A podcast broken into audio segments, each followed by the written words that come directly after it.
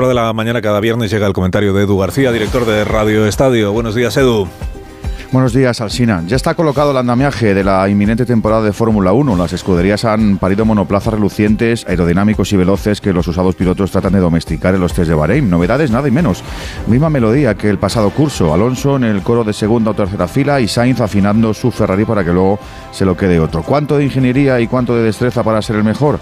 Pues por ahora el porcentaje está descompensado en favor de los cerebritos. Hablando de Sesera, si te hablo de un futbolista, de una judoka o de un luchador, no es que me arranque con un chiste, es que voy a describir cómo el deporte es un gremio favorecido por las nacionalizaciones express por carta de naturaleza.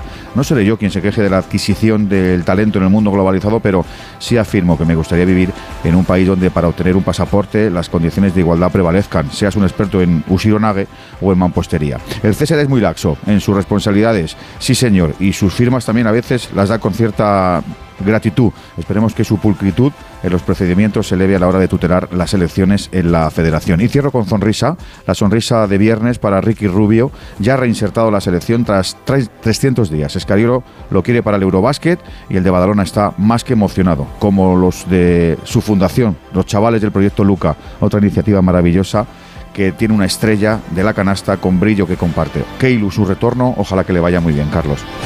Gracias, Edu, que tengas buen fin de semana. Igualmente te deseo. 8 y 20 minutos, 7 y 20 minutos en las Islas Canarias. Ahora continuamos.